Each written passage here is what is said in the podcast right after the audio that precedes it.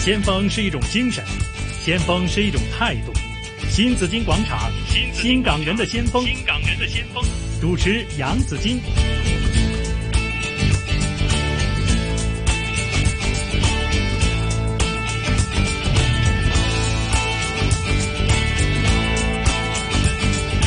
来到上午的十一点三十七分呢，收听的仍然是新紫金广场。每逢星期一有这个环节“新港人的先锋”。今天呢，为大家请来是新艺潮博览总监邢朱迪，呃，朱迪。 Hello，姓朱迪，Judy 姓 Judy in ，Judy In，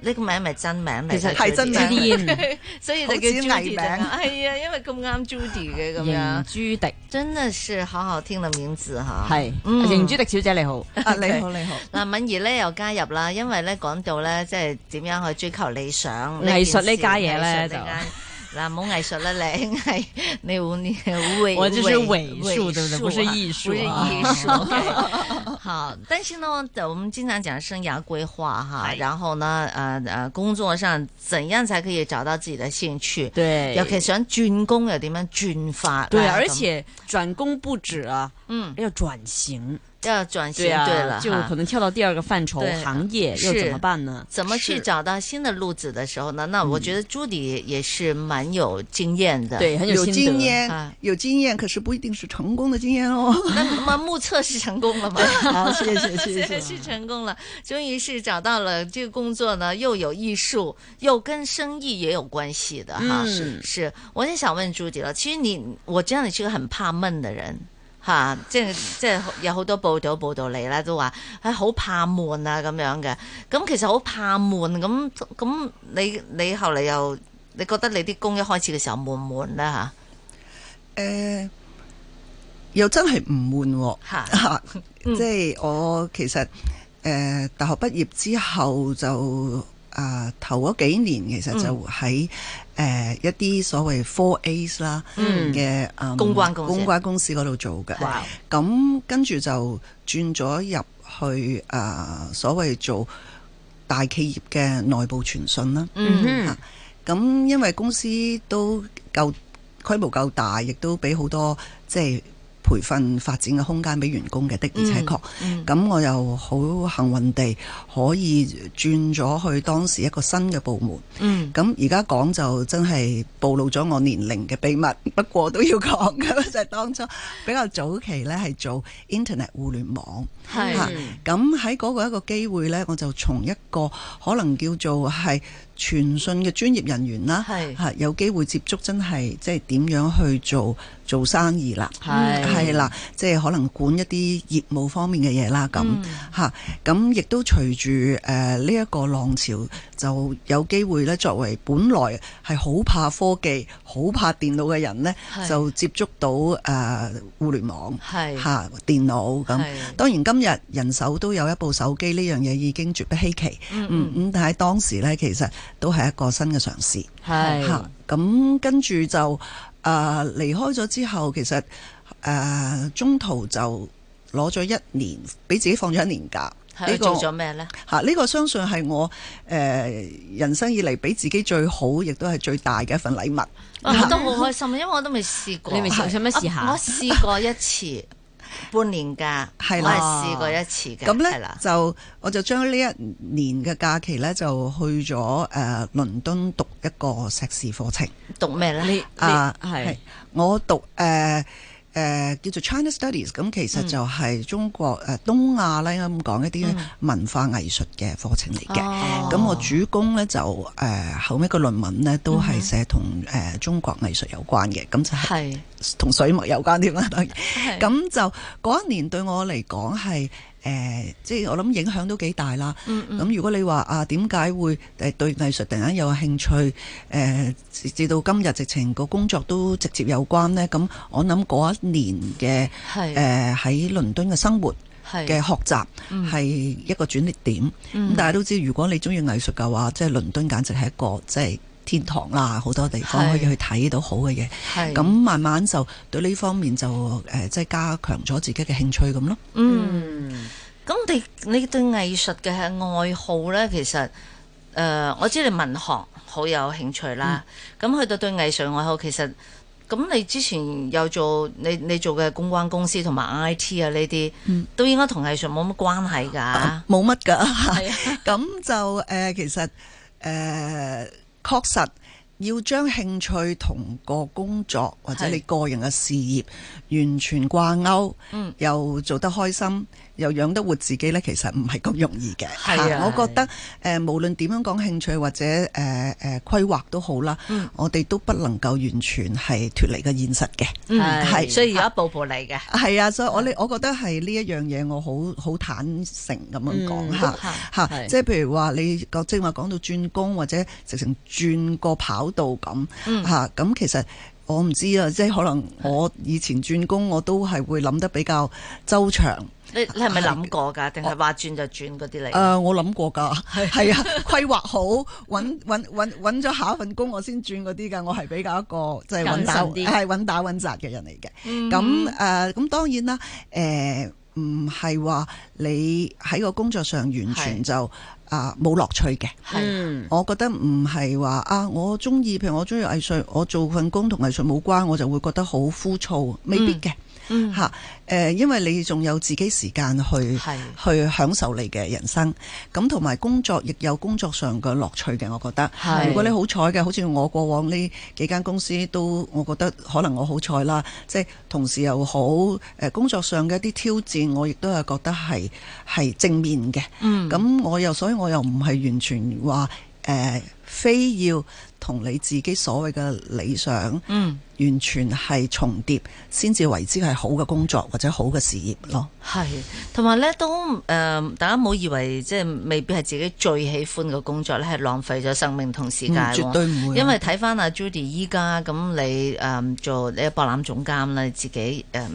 個呢一嚟嚟到今時今日又有興趣，又嗯但係咧亦都係要開拓市場噶嘛。你之前嘅工作對你有影響同幫助啊？我絕對有啊！即係誒，呃正話廣告時間，我哋都即係閒聊過，就係話其實即係我數口好差咁啦嚇，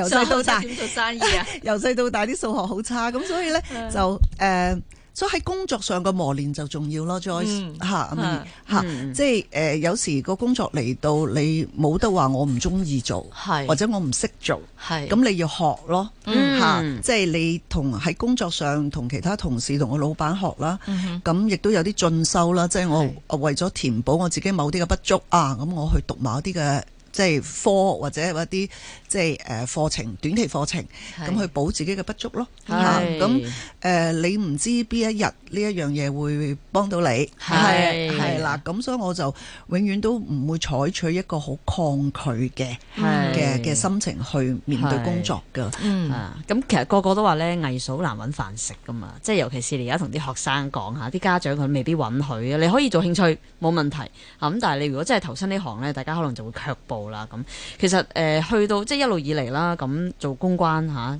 大家姐咁樣嚇，同埋都好多嘅一啲啊叫做管理經驗啊，或者其實係好醒噶嘛，其實做 P.R. 嘅人係嘛。係啊咁你要轉做一個藝術嘅，其實你嗰下嘅動力喺邊呢？即係點解突然之間啊？ 即係真係靈靈機一觸，咁我不如就即刻 twist 啊！我唔做 PR 住啦，咁我去學藝術啦。佢中間有啲嘢㗎，做係咯 啲發生咗乜嘢事佢有咧？啲係咪？嘢交叉咗，你係咪？好你係咪好啦交叉進行啊？你係咪即係誒發現有一個大師，我好崇拜，我好中意佢，我好想接近佢，我想進入佢嘅世界，咁所以就成咗你嘅動力咁因 樣為。因為喺某報社咧，係啊係啦係個個係做記者係同訪問藝術家有關㗎。 哦，係咪啊？係咪啊？嚇，因為咧就即係誒故事發展嘅第二步咧，就係 係 我喺其實喺英國翻咗嚟之後，我就加入咗即係某報社係嚇。咁當然我並非一個就喺嗰個編委嗰邊嘅，即係我都係係負責一啲業務方面嘅嘢。 OK，咁啊但係因為即係近水樓台啦，係又好彩啲老總們又不嫌棄啦，咁所以呢，我都誒過喺嗰幾年呃呢，我就有一個誒藝評嘅專欄嘅，哦係啦，咁誒呃一來就係即係自己嘅報紙，二來嗯嗯嗯又係自己嘅興趣，係咁就一路寫啦。咁喺喺嗰個過程入邊，第一我從來未試過即係寫做寫稿人嘅，係咁啊發現原來個壓力係相當大，個要求相當高。咁第二呢，亦都有呢個機會呢，真係認識到多啲即係誒藝術圈嘅人啦嗯藝術家嚇，嗯嗯藝術家啦，即係嗯誒訪問佢哋啊係咁。咁了解得更加多。咁誒、呃所以當我誒、呃、離開嗰、個、呃、全職嘅工作崗位，係啊嚟即係試下搞新藝潮呢樣嘢呢，其實到今日我都保持嗰、個即係專欄，因為嗯已經變咗我自己一個即係係即係好熱愛嘅一件事。哦咁係啦，咁所以啊你你係即係仲用 George 係話咪齋仲用嗰個藝名㗎啊，仲用一個筆名嘅，係啊。 咁所以就話 Joyce 話，即係其實有啲交接都就係、我諗呢個係交接點係都誒幾、哦幾幾重要係啦啊。 OK，嚇啊，所以刚才我们在讲嘛，Judy 她是一步一步来的对，她不是吵他不是一下就子跳出去了，对呀、嗯包括呢，去伦敦读这个艺术的课程呢，对也是打下伏笔哈，哦慢慢铺垫的。我也要好吧打。伏笔 了。对呀、啊你看你要学，你要想做什么，然后去学习，去加进对修自己。啊好，我咁啊呢度都容我叫你一聲蘇焕老先生，啊，係啊，蘇活老先生，因為個筆名叫蘇焕，係啊，係嘛因為咧誒早期咧咁就即係都要揾個諗個筆名啦。係咁跟住又即係誒冇話特別去講嗯自己就係寫呢個專欄，嗯咁亦都冇登相片啊，冇嘅。 OK，嚇咁就誒、呃有一段期間咧，就啊、我寫咗可能比較多多篇幅係講、即係古董市場啊、係啊古玉啊咁，咁咧就令到咧 就有一位讀者就寫咗一封信。紙張信喎嚇，嚇啊手寫入嚟信冇錯啦，嗯入嚟咁就嗰個即係信封就寫即係反轉俾呢個蘇桓老 先生，因為覺得一定係一個老先生先會寫呢啲咁嘅先至事識咯。古董啊啲係啊啊，哇！原來後生靚女噶嘛啊嚇，多謝真係唔多謝緊要。誒，我都有人叫楊志京先生嘅，但係蘇桓個桓字就叫老先生就得意啲，係原咪啊來咪或者老先生都係一個稱呼咯，尊重嘅稱呼咯，啊係啊係啊係啊，覺得你啊咁德高望咁重你好啦，咁你收到嗰封誒誒讀者嘅來信之後，你你心情如何咧？嗯非常興奮啦！係竟然有讀者寫信俾我，係咪誒係係啊。咪首先睇下手字靚唔靚先？咁咁哦又唔 需要，但係我真係覺得係啊，原來呢個就係嗰種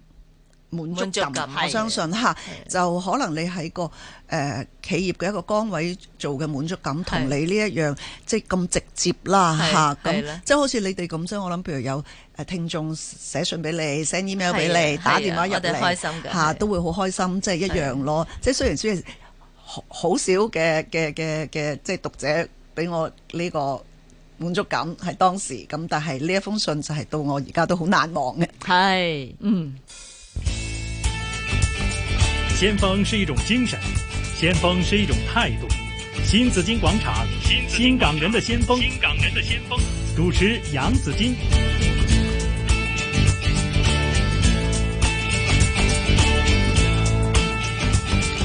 好，今天呢，新紫金广场新港人的先锋访问的是新艺潮博览总监邢朱迪，朱迪在这里哈。好，那前几年朱迪因为兴趣。还有乐趣，就展开了自己的这个第二事业。之前是在打工，是的现在呢是真的是自己要做生意了哈是的。而且是做艺术的生意，我们总是觉得做艺术，做艺术的人怎么会做生意？做生意的人他的藝術細胞肯定會少一點吧， 因為他肯定要好精明咁啦。但藝術啲人咩左腦右腦啦，反正都係嗰啲啦，係嘛？即係點樣可以同時使用咧？佢 係唔咁會樣理個 budget 嘅，同係藝啦術嘅話。咁啊咁啊唔掂啦， 佢都唔會理個 market 點算。所以 Judy 呢，我唔因為你對文學有興趣，對藝術有興趣，你剛才也講到自己數口又好差咁樣嚇，但做起生意來，嗯，你怎麼去管這個生意呢？非常艱 巨，好似阿敏兒一開始講話，其實即係啊誒藝術係咪好難揾食揾唔到咧？食啊即係或者我回應一下嗱，誒、嗯你話做藝術，其實呢一個講法可以好廣泛，嗯，有真係藝術嘅創造者。係係咪？即係藝術家，誒有個藝術嘅中介人，即係係好似畫廊或者好似我哋博覽會 OK 嚇等等咁樣，同埋成個所謂個產業鏈其實好好大係嘅。咁所以你要講係究竟喺邊一個環節啦嚇 OK 嚇咁但係當然喺我接觸咁多，尤其是新進嘅藝術家喺香港嘅話，當然要做全職藝術家係吃力嘅。嗯嚇，就算大家睇嗰個市場，好似哇嗰日又睇到報紙話咩天價拍品啊，係嗰日又話乜嘢，咁其實係即係未必係關誒、呃年青藝術家事咯係嚇嚇，咁所以亦都係點解促成我就係覺得誒、呃希望類似新藝潮呢啲咁嘅平台能夠俾誒、呃或者。即係較年青新晉藝術家多一啲市場曝光嘅機會，係係咁誒係唔容易嘅，因為我哋亦都冇任何嘅政府嘅撥款啊，或者個類啦，咁都係一個純商業嘅運作。咁、我哋希望喺我哋有限嘅資源嗰度，能夠令到更加多嘅誒藝術家同埋即係收藏家可係以接觸到嚇。嗯咁誒呢個係一方面啦，另外當然係即係。無論你做乜嘢生意，即係同藝術有關又好，無關又好，誒、呃有啲誒、呃即係關注點或者你自己要注意嘅地方都係共通嘅，即係例如我哋都一定要量入為出啊，係或者我哋一定要睇成本啊，咁呢啲都係一樣嘅啫，藝術與否，誒咁同埋就呃誒。點樣可以令到喺個商業運作之餘呢，嗯係誒、能夠令到即係藝術嗰個水平或者我啲作品水平都有誒呃係、有翻一定嘅即係誒、呃高度啦，係嚇或者令到誒、藝術家嗰啲古仔能夠即係多啲誒俾聽眾朋友啊、收藏家朋友佢哋知道咯嚇。係，但我想知啦，譬如你開間餐廳，我知道要成本啦，係咪？即係又有誒 food cost 啊，又有租金啊咁樣。其實如果搞做藝術展覽，呢啲個成本喺邊度嘅咧？如果喺香港，我相信呢，即係我同茶餐廳老闆都係一樣嘅 啫。最終成本就一定係嗰個租金嗯長租嗰、個嚇誒、呃租金同埋嗰個。呃限制都好大嘅，因為誒、呃好似我哋如果大概有接近一百位藝術家，嗯即係嗰、個嗰、個呃場地需要嘅大細咧係嚇，你都已經係即係差唔多係定咗啦嚇。咁你諗下香港可以容納咁樣嘅展覽嘅地方，誒、又比較方便。嗯，啊，俾到啲朋友容易啲去到嘅，咁其實選擇都不多，咁、嗯有啲亦都真係太昂貴，坦白講，我哋亦都負擔唔起，係因為我哋都唔想將個成本轉嫁去即係即係藝術家或者係佢哋嘅身上，咁、所以啊呢、個一方面啦，嗯啊第二就係即係場地嘅一啲搭建嘅係係啦，跟住你都要即係。起個場出嚟啦，嗯咁誒、呃、當然有有有一部分就會係我哋嘅即係宣傳啊各方面啦，例如我哋要嗯係印圖錄啊各方面係呢啲咁樣咯，即係主要成本會係呢呢一啲咁樣咯。嗯，嗯係，所以兩年一次都都係都唔少嘢㗎。係啊，其實我都想知咧， 嗱，即係譬如誒年輕藝術家啦，即係講緊係真係 lead 住個潮流啦。其實個 market 嗰個反應啊，或者個需求係點樣嘅咧？嗯誒、呃其實我自己觀察咧，就好多朋友咧都即係好關注誒、呃年青藝術家嘅作品嘅，係因為點解咧？第一誒、呃新啲啦嚇，即係我正話講過啦，你又可以去直接接觸佢啊，了解佢啊咁。誒係、第二咧，佢哋嘅作品嘅價錢相對嗯係低嘅。係咁對一啲誒、呃或者啱啱開始收藏嘅朋友，嗯嗯啊嚟講呢嗰個嗰個入門嗰個要求係會低好多嗯嚇，咁、所以佢哋會係好有興趣去睇，咁亦都係希望即係誒、呃未來發展嘅潛力啦。譬如你睇香港誒、呃、講話，尤其是當代藝術話好蓬勃，其實真係過往呢七八年嘅事嚟嘅啫係，嗯即係突然間係砰砰聲咁樣嚇。咁啊炒起㗎嘛，嚇咁啊，或者啲即係如果你睇一個藝術家平均。 係佢嗰、個即係誒、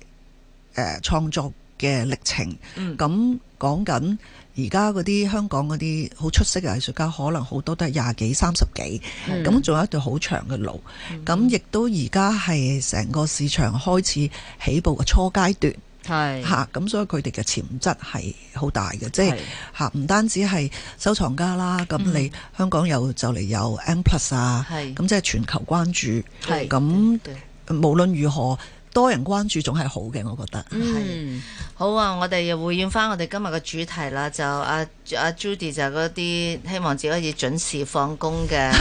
成功人成士功啊，人士，但係做唔到喎，通常都